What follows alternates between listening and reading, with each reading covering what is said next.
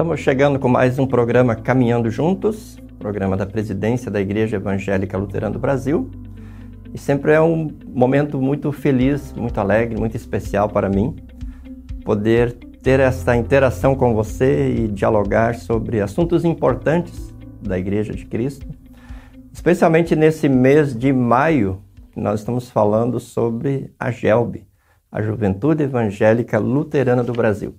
Afinal de contas, no dia 31 de maio, a GELB completa, vai completar 97 anos de história. 97 anos de uma história muito bonita, muito abençoada, com muitas vitórias, com muitas lutas. 90 anos de uma história em forte e santa união. Santa união com Cristo pela fé e santa união com os irmãos através de Jesus Cristo, pela fé em Jesus Cristo. Então, durante este mês de maio, nós vamos estar sempre meditando, refletindo sobre o trabalho com os jovens, trabalho com a nossa juventude. No programa passado, nós abordamos a questão dos mitos que muitas vezes se levantam e que acabam prejudicando, que acabam atrapalhando ou dificultando o trabalho com jovens. Nós abordamos um, um mito, né? O pastor dos jovens precisa ser jovem, é, pastor precisa ser pastor jo dos jovens, seja ele mais jovem, seja ele um pastor mais idoso, né?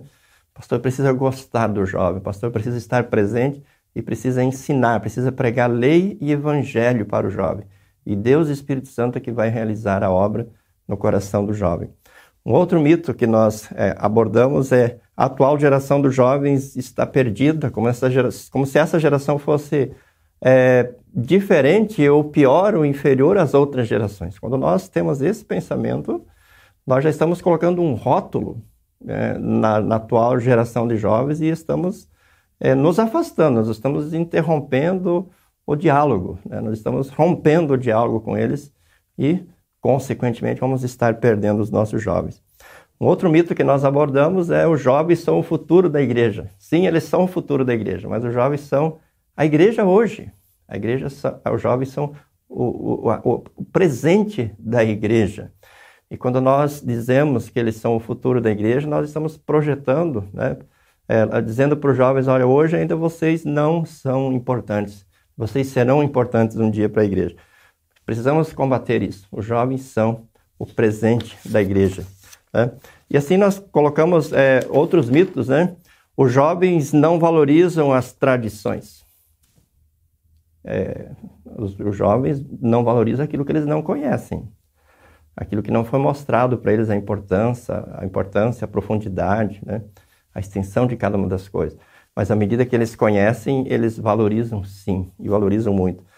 Um outro mito, é, os jovens sempre precisam de novidades. Quem que não gosta de novidade, né? Mas os jovens também precisam de rotina.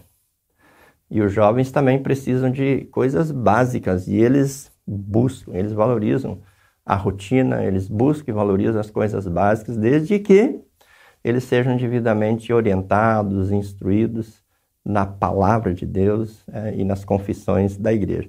Enfim, nós poderíamos aí é, levantarmos muitos outros mitos né, que se criaram aí ao longo da história da igreja e que às vezes nós é, é, citamos inconscientemente sem perceber o quanto eles são prejudiciais do trabalho com os jovens, o quanto eles impedem de realmente é, acolhermos e integrarmos os jovens na igreja.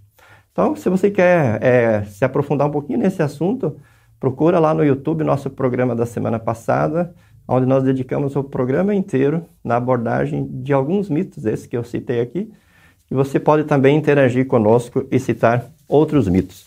No programa de hoje, nós temos como tema Preparando as congregações para o acolhimento e a integração dos jovens. Preparando as congregações para o acolhimento e a integração dos jovens. E eu faço questão de ler de novo o texto bíblico de Joel, capítulo 2, a partir do versículo 28, que eu li no programa da semana passada, porque para mim esse texto ele é muito importante. Aliás, ele é extremamente importante quando nós queremos refletir sobre a participação do jovem na igreja. Ouça com atenção o que Deus diz através do profeta Joel lá no Antigo Testamento, alguns séculos né, antes do nascimento de Jesus. Deus diz assim: ó, E acontecerá que depois, é, e acontecerá, melhor dizendo, depois que derramarei o meu espírito, espírito com letra maiúscula aqui, se referindo ao Espírito Santo, é uma profecia a respeito do Pentecostes do Novo Testamento, que nós sabemos que aconteceu 50 dias após a Páscoa do Novo Testamento. Então Deus diz: E acontecerá depois que derramarei o meu espírito sobre toda a carne. Observa, sobre toda a carne. Sobre todos as, os filhos e filhas de Deus. E aí Deus diz, em consequência, né? Vossos filhos e vossas filhas profetizarão Vossos velhos sonharão e vossos jovens terão visões. Percebe como Deus inclui o jovem no seu projeto para a igreja do Novo Testamento. Lá no Antigo Testamento, onde ele anuncia o derramamento do Espírito Santo, Deus diz: E vossos jovens terão visões. Os jovens. Né? Na nova tradução na linguagem de hoje, diz assim: Os moços terão visões traduz a palavra jovens por moços, né? Se referindo sempre àqueles que estão nessa fase assim de transição, né, da, da infância para a idade adulta. Vossos jovens terão visões. Aí na continuação diz assim: Até sobre os servos e sobre as servas derramarei o meu espírito naqueles dias. Mostrarei prodígios no céu e na terra, sangue, fogo e colunas de fumaça. Veja, são sinais agora que antecedem a segunda vinda de Jesus. O sol se converterá em trevas e a lua em sangue, antes que venha o grande e terrível dia do Senhor. Dia aqui com letra maiúscula, referindo-se àquele dia, o grande dia do juízo final, quando Jesus vai voltar sobre o seu trono, para cercado pelos seus santos anjos, para julgar é, os vivos e os mortos. Os mortos ressuscitarão e todos serão julgados, então, por Jesus, quando Jesus vai, Jesus vai voltar como juiz, né?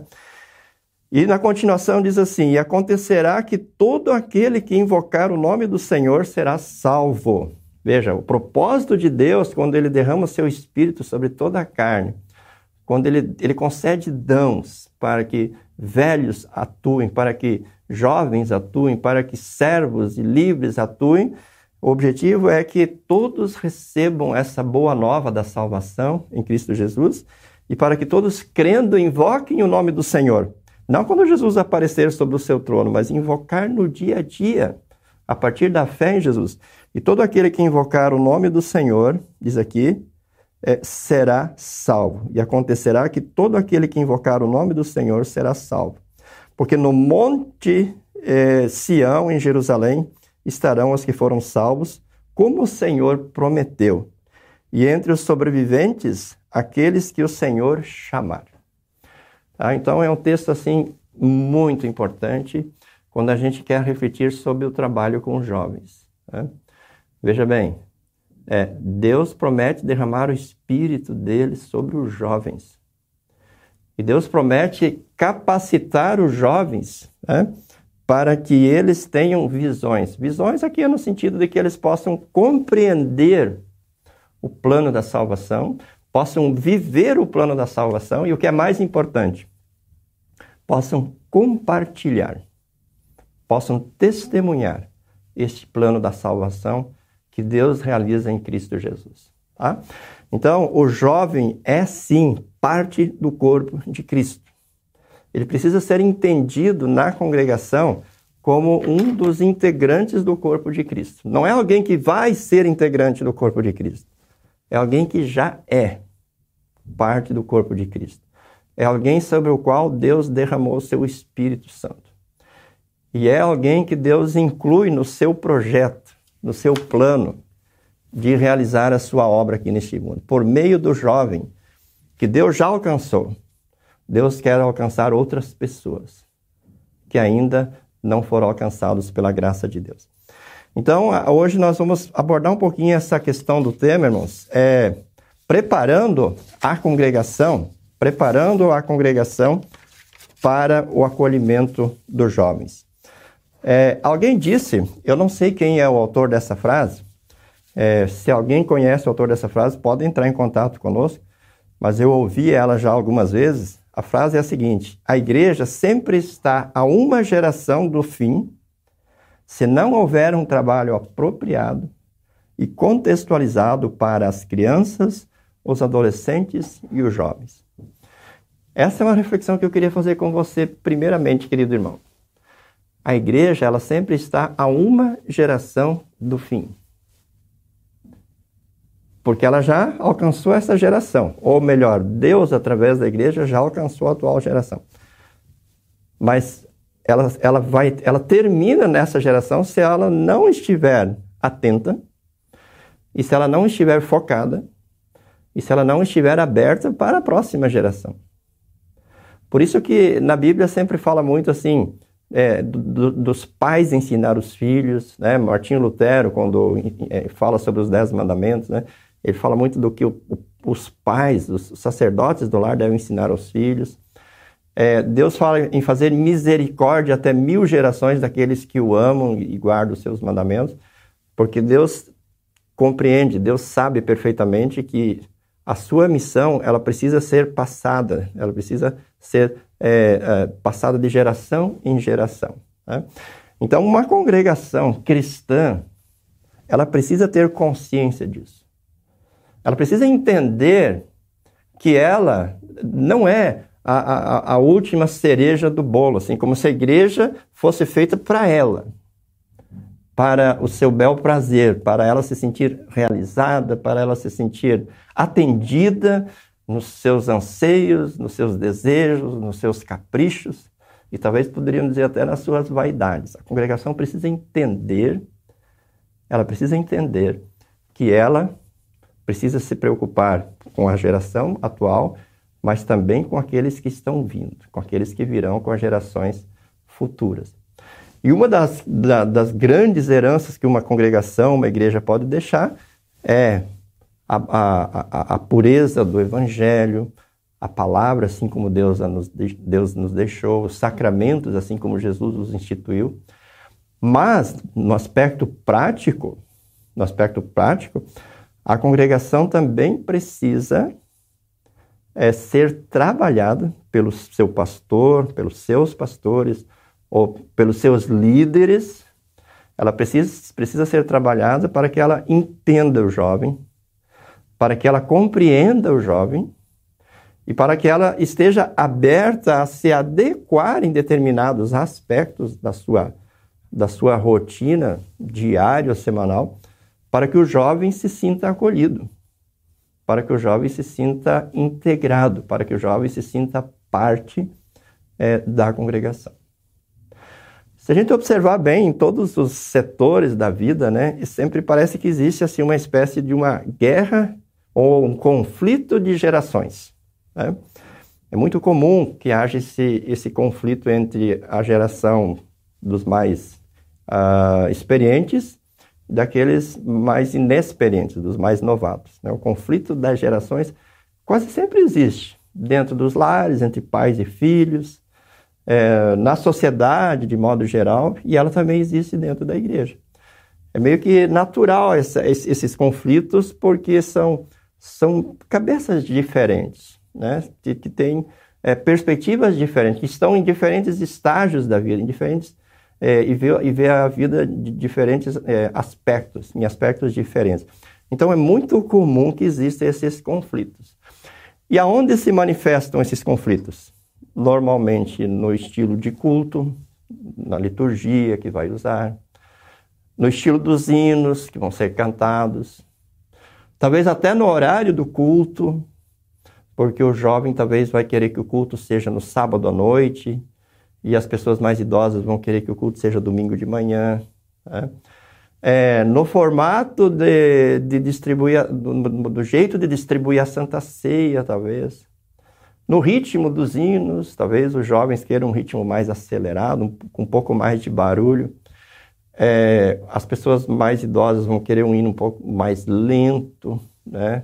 com menos barulho. Enfim, percebem que é, nos aspectos práticos, né, no, no, nos acontecimentos do dia a dia da igreja, que esse conflito vai se manifestar. E ele acontece.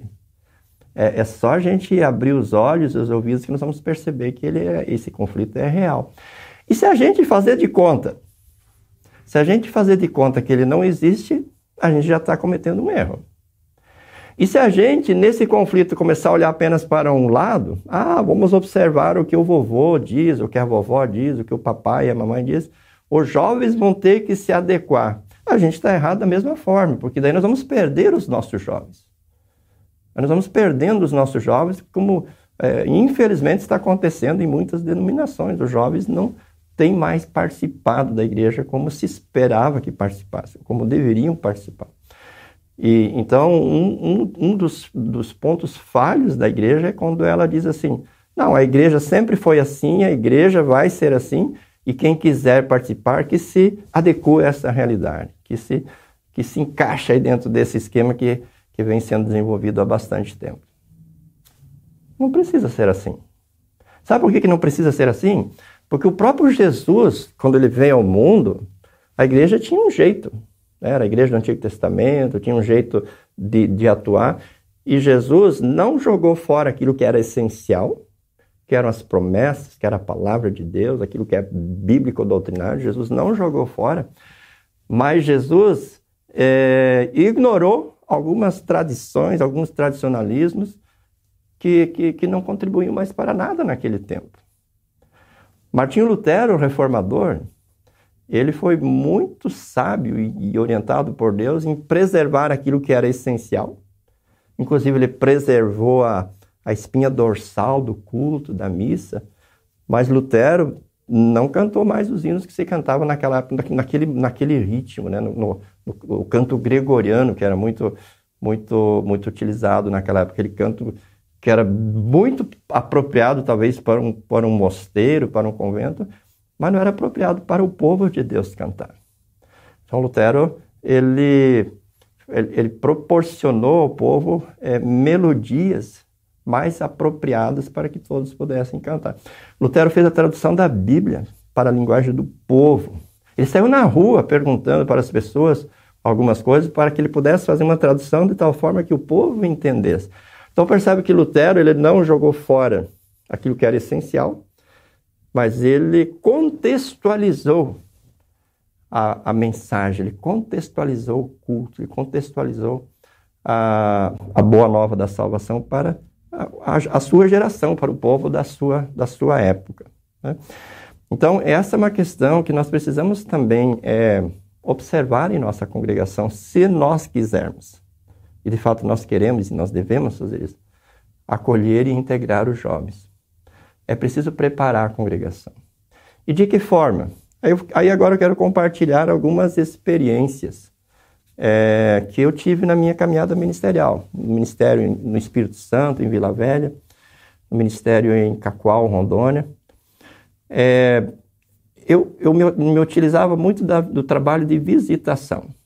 É, quando visitava as famílias, quase sempre ali tinha um jovem, o filho, o neto, o bisneto, um sobrinho. E quase sempre as pessoas é, manifestavam preocupação, porque o jovem não queria ir na igreja, porque o jovem não estava se interessando pela igreja. Então eu abri um diálogo com aquela família. Né? E perguntava para eles assim: por que, que o jovem não está indo na igreja? Por que, que ele não gosta de ir na igreja? O que, que nós precisaríamos é, é, adequar na, na igreja, na congregação, para que os jovens viessem? Né? Então, é, é preciso conscientizar os mais velhos de que eles já foram alcançados pela graça de Deus. De que dificilmente eles vão se afastar uh, da igreja.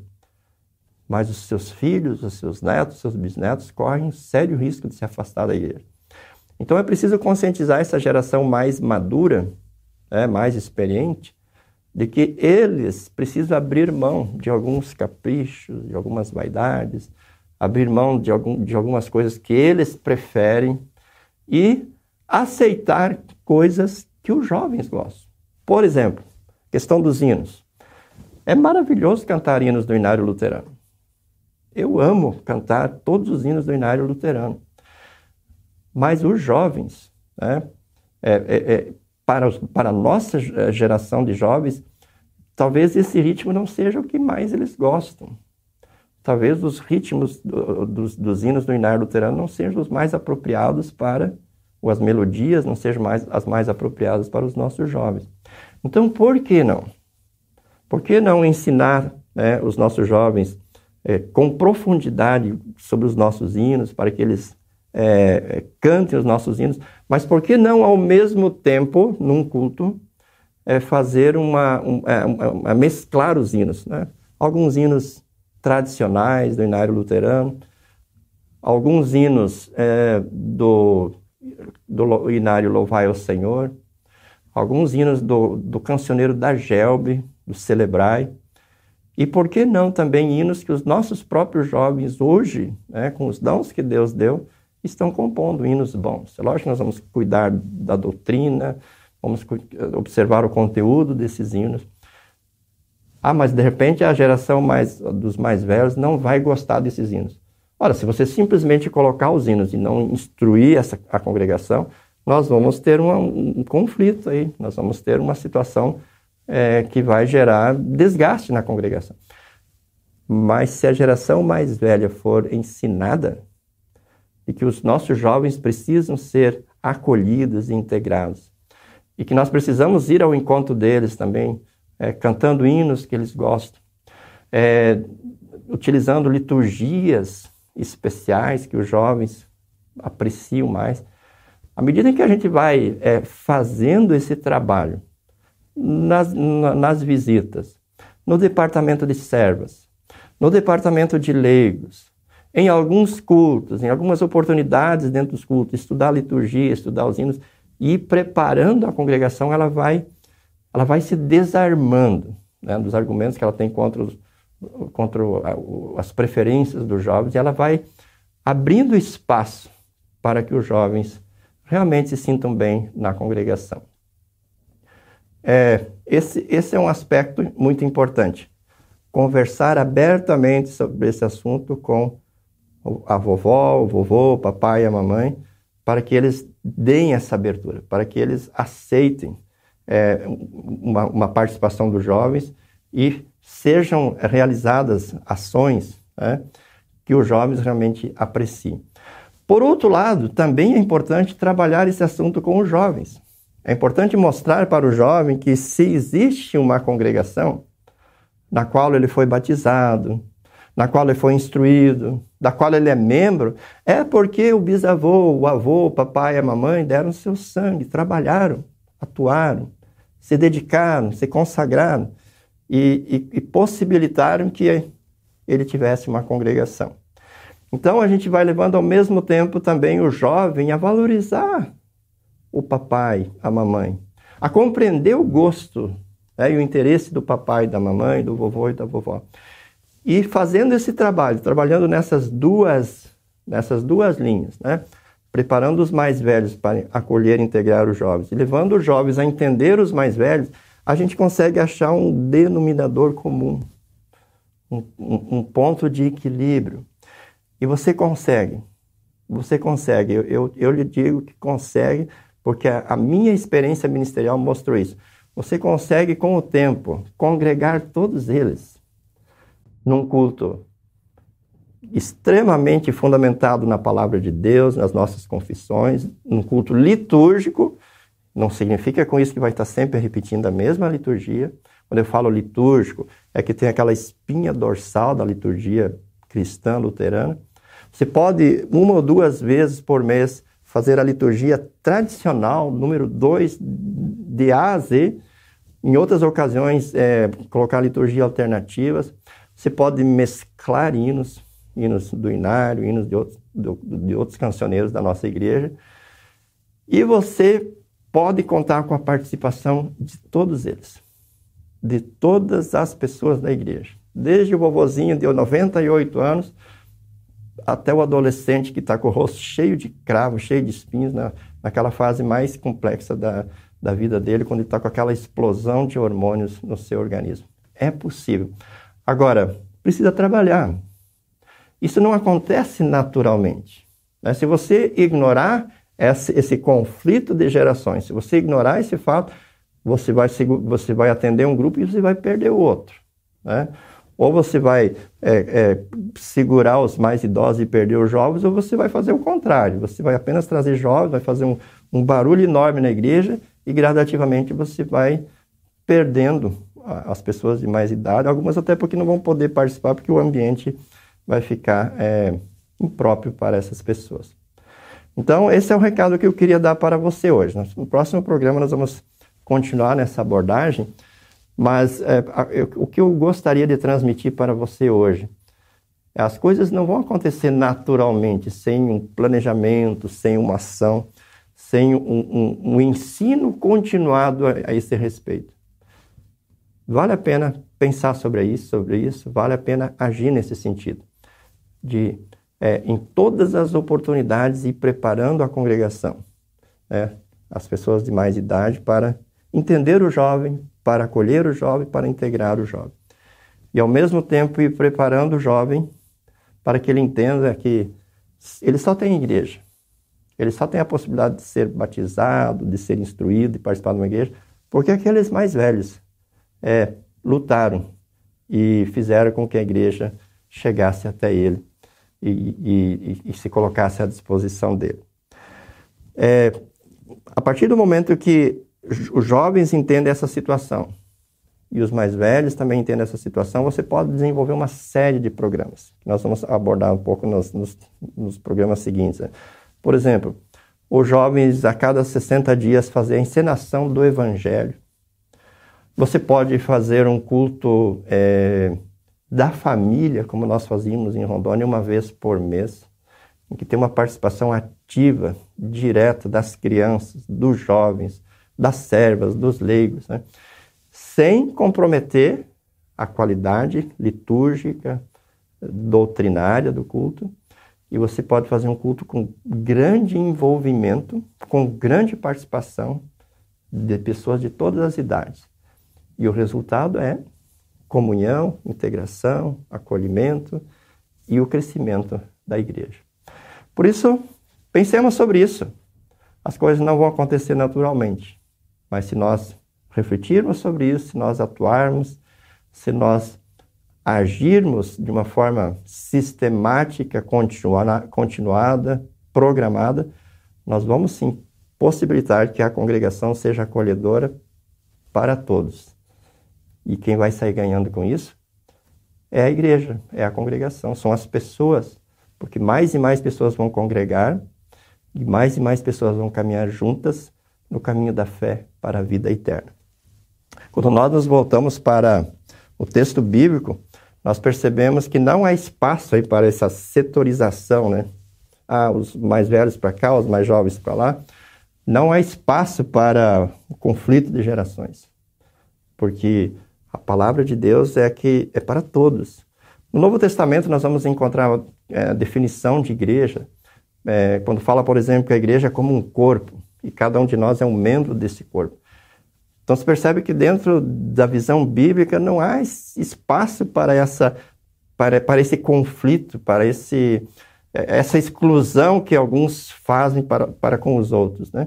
Pelo contrário, é, dentro da visão bíblica de igreja há espaço para a instrução, para o aprofundamento, para o congraçamento, para, o, para a integração né, para a interrelação. Nós somos interdependentes uns dos outros. Né? E assim a gente vai crescendo como corpo de Cristo. E o que é mais importante, a gente não vai perder as pessoas. E não perde mesmo.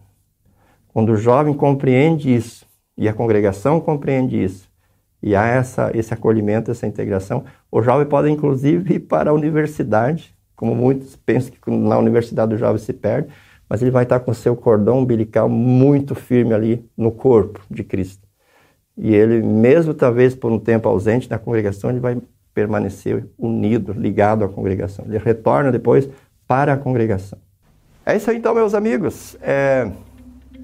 Vamos pensar sobre esse tema. Maio é o mês do aniversário da GELB.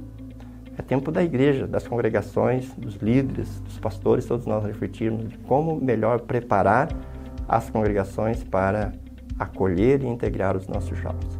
Nosso programa de hoje vai ficando por aqui. Desejo a todos vocês as mais ricas bênçãos de Deus. Deixo um forte abraço e convido a todos para o próximo programa na semana que vem, se o bondoso Deus permitir. Até lá então. Tchau, tchau. Para saber mais, entre em nosso site radiocpt.com.br e acompanhe nossa programação. Siga e curta nossos canais no youtube.com/radiocpt, facebook.com/radiodaiel e o nosso podcast no SoundCloud e Spotify. E compartilhe a mensagem de Cristo para todos.